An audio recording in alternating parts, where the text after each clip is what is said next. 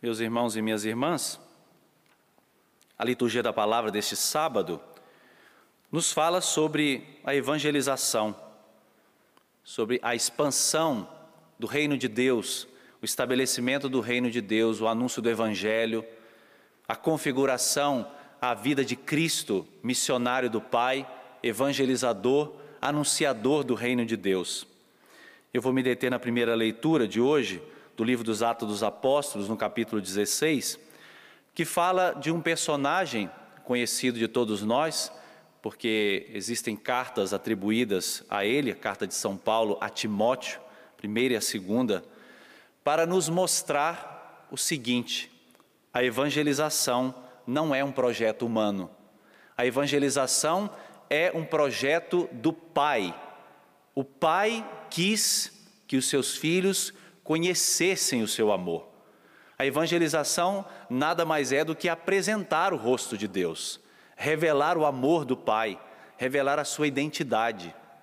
Então, a evangelização não é obra humana, embora ela passe, ela se utilize de instrumentos para se estabelecer, para ser conhecida e aplicada, a evangelização precisa de pessoas, mas porque Deus quis precisar de nós.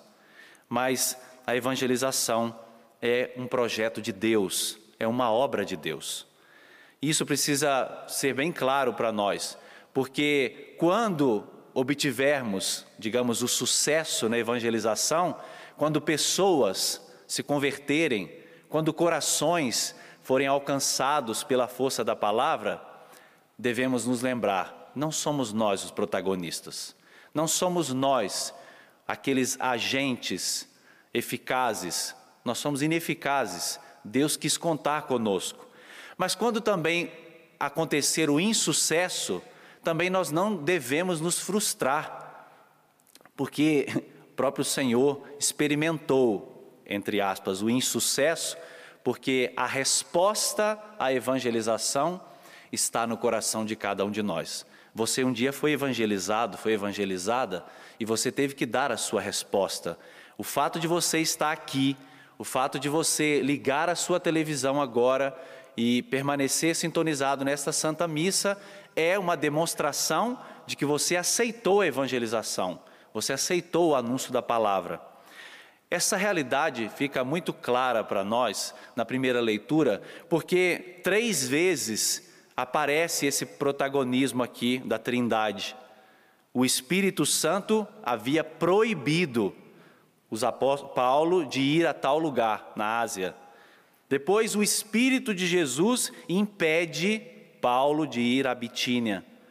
Por fim, Deus chama Paulo, através daquele sonho, para ir à Macedônia. Vejam, o Espírito Santo que proíbe, o Espírito Santo que impede e o Espírito Santo que chama e impulsiona. Vejam, o movimento na evangelização pertence a Deus.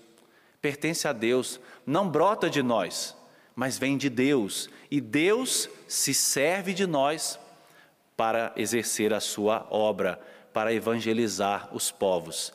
Por isso, da nossa parte, precisa haver sempre uma grande, uma profunda docilidade, porque muitas vezes o Espírito Santo vai nos proibir de dizer alguma coisa, ou de ir a determinados lugares, ou de fazer determinadas coisas, por mais belas que elas pareçam, por mais bonito que seja o projeto, mas o Espírito Santo vai proibir. O Espírito Santo vai impedir que algumas coisas aconteçam. Mas em muitos momentos Deus também vai chamar pela força do seu espírito cada um de nós a evangelizar. Essa docilidade precisa existir dentro de nós. Sermos dóceis nas mãos do Senhor, porque ele vai nos usar quando ele quiser, com quem ele quiser, do jeito que ele quiser porque ele é o protagonista. Hoje aparece Timóteo, essa figura que provavelmente é fruto da primeira viagem de Paulo. Diz a palavra que a sua mãe era judia, o seu pai era pagão, era grego. Ele era judeu, porque a religiosidade passava pelo ventre, a mãe é que dava a religião, conta é o útero né, na, na religião hebraica. Então ele era judeu e por isso ele deveria ser circuncidado. Não vou explicar para você a circuncisão, você sabe muito bem aquele sinal, aquela marca para o hebreu da circuncisão. É, contava como pertença ao povo de Deus, era uma marca, um sinal de aliança. Então, deveria ser circuncidado, mas não era. Não era circuncidado nós podemos pensar ou imaginar o porquê de Timóteo, sendo judeu, não ser circuncidado. Talvez o pai tivesse feito alguma, né, algum obstáculo, o pai tivesse ido contra essa prática, ou talvez é, as pessoas é, ali à sua volta fossem pessoas muito tolerantes, pessoas muito de mente aberta, né, e que começaram a, a procrastinar, né, a, a, adiar essa prática, realidade que no, no nosso tempo de hoje não é muito diferente, né, porque tem filhos aí que passam anos e anos e anos sem batizar, sem primeira comunhão, sem crisma, não é, não é diferente no tempo de hoje. Talvez o obstáculo esteja dentro da própria casa, porque pais e mães que não aderiram de coração ao Senhor vão adiando né, o sacramento na vida dos filhos por uma eternidade. Isso acontece né, nos nossos tempos de hoje, não é diferente. Mas a figura de Timóteo é um misto, porque a palavra diz, ele já era muito estimado pela comunidade, aqui nesse contexto, quando Paulo o encontra, né, a segunda vez, já é um cristão já faz parte da comunidade ali dos discípulos de Jesus, a mãe judia e o pai pagão. Imaginem vocês que homem de síntese: cristão, mãe judia e pai pagão. É uma pessoa que está é, na, na, encruzilhada de, de, cultura, de experiências religiosas, um homem de fato da síntese, um homem acostumado a, a lidar com diferente, a coisas, realidades diferentes à sua volta. Paulo escolhe Timóteo para caminhar com ele. Paulo havia deixado, vocês sabem, é, a companhia de Barnabé, que era um sacerdote muito zeloso, um homem muito aberto, mas Paulo deixou a sua companhia. Paulo deixou a companhia de João Marcos, é, discípulo de Jesus, e encontra Timóteo. Deus se serve dos encontros para realizar também evangelização. E olha que tudo que acontece no âmbito da evangelização é obra de Deus. Tudo que acontece dentro da obra de evangelização precisa ter um olhar da providência divina. O encontro de Paulo com Timóteo é esse toque da providência divina, é a manifestação da providência de Deus. Se eu perguntasse a você, você encontrou muitas pessoas na sua história de vida, muitas pessoas passaram pela sua história de vida, verdade ou não? Foram instrumentos de Deus. Foram instrumentos que Deus se serviu para que a evangelização acontecesse dentro de você. E talvez essas pessoas estejam ainda hoje próximas a você de uma forma ou de outra, para que essa evangelização continue, porque a obra de evangelização, ela não para. Todos os dias nós somos evangelizados. Agora, uma coisa interessante: Paulo encontra Timóteo e circuncida Timóteo. Paulo realiza aquela prática que era uma prática judaica, mas por causa dos judeus. Porque onde eles deveriam ir, tinham a presença de muitos judeus, simpatizantes do cristianismo, prosélitos que tinham passado a conversão judaica, mas agora ouviram a mensagem do evangelho. Então, Timóteo ia ficar num contexto aparentemente hostil se ele não fosse circuncidado, aquilo poderia gerar algum mal-estar entre os judeus. Paulo realiza a circuncisão por causa dos irmãos hebreus. Percebam, Paulo teria a liberdade de fazer ou não fazer a circuncisão, mas Paulo quis fazer porque ele olhou para os irmãos hebreus. No tempo de hoje, nos tempos de hoje, nós ouvimos muito não é, a expressão liberdade de expressão. Vocês já escutaram, né? Liberdade de expressão. Eu posso dizer o que eu quiser eu posso fazer o que eu quiser, eu posso me expressar.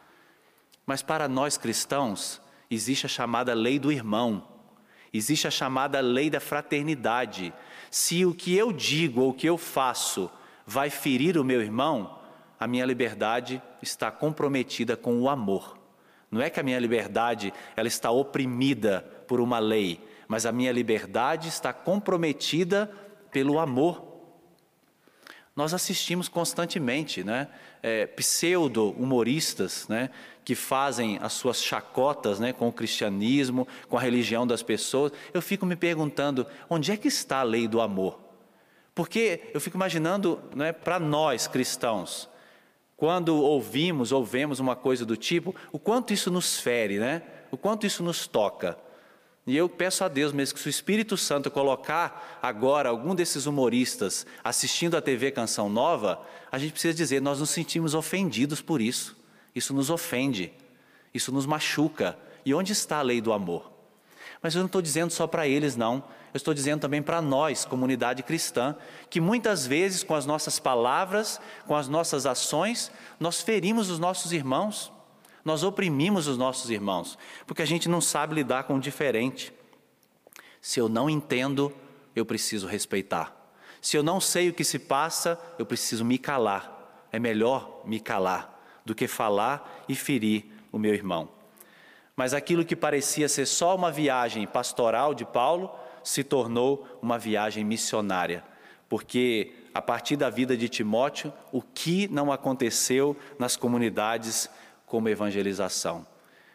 O Senhor se serve de tudo, de tantas oportunidades, para fazer crescer o número dos seus discípulos. A leitura terminou assim: a igreja se fortalecia. A tradução é consolidar. Consolidar é se tornar sólida, não é? Não se evapora, é sólida por causa da evangelização de Paulo, por causa da evangelização de Timóteo, a igreja se consolidava na fé. Dia para dia cresciam, crescia em número. A igreja precisa crescer em número, porque nós somos como uma chama que vamos transmitindo essa experiência um para os outros. E crescia dia para dia, ou seja, na cotidianidade. Não são só em alguns eventos, em algumas ocasiões, ou grandes eventos que a evangelização acontece. Também ela acontece, é? mas eu não posso esperar aquele encontro para dizer que vão ser acrescentados mais pessoas à comunidade, aos discípulos. Nós não vamos esperar os encontros retornarem de massa na canção nova para acreditar que a evangelização acontece. Não, ela acontece todos os dias como um conta-gotas. Se é uma alma, se é uma pessoa que se converte, que aceita Jesus, nós estamos realizando a evangelização. Então, dia após dia, a igreja crescia e se consolidava na fé, pela experiência da docilidade de Paulo ao encontrar Timóteo, pela docilidade de Timóteo de organizar tudo o que ele tinha como história, como experiência de vida, como realidade familiar, para que tudo isso servisse à evangelização. Abaixe por um instante a sua cabeça. Nada deve ser desperdiçado, nada deve ser jogado fora. Até as realidades mais duras, mais cruéis, eu ouso dizer, até os seus pecados, as tuas fragilidades, podem ser usados como instrumento de evangelização. Porque uma vez que você experimentou a misericórdia de Deus, uma vez que você acolheu o Evangelho na sua vida, você se sentiu perdoado, amado, vá e faça o mesmo. Evangelize com a sua vida, com a experiência que você viveu. Nós te pedimos, Pai do céu, dá-nos a graça desse coração dócil dócil à presença do Teu Espírito. Nós estamos como igreja católica caminhando para Pentecostes e nós queremos e precisamos ser pessoas impulsionadas pelo Espírito Santo, que agem pelo Espírito Santo, não na carne, não nos nossos projetos pessoais, mas no projeto de Deus. Vem Espírito Santo, em auxílio à nossa fraqueza, a nós que estamos aqui, aqueles que nos acompanham em casa e rezam conosco nesta hora. Derrama sobre nós o teu Espírito Santo, porque nós queremos, com a nossa vida, evangelizar, anunciar Jesus Cristo vivo, anunciar o amor do Pai, anunciar a salvação aos nossos irmãos, a salvação que um dia entrou na nossa vida. Agradeça no seu coração, porque a palavra do Evangelho chegou até você. Agradeça no seu coração, porque Deus se serviu de instrumentos para que o Evangelho chegasse até você, para que a palavra de Deus fosse anunciada ao teu coração. E você aderiu a Cristo, você abriu o seu coração, você fez o seu encontro pessoal com Ele, e hoje você está aqui, como instrumento nas mãos dele, para que outros também experimentem a mesma graça. Bendito seja o Senhor. Nós te agradecemos, nosso Senhor e nosso Deus. Glória ao Pai, ao Filho e ao Espírito Santo, como era no princípio, agora e sempre. Amém.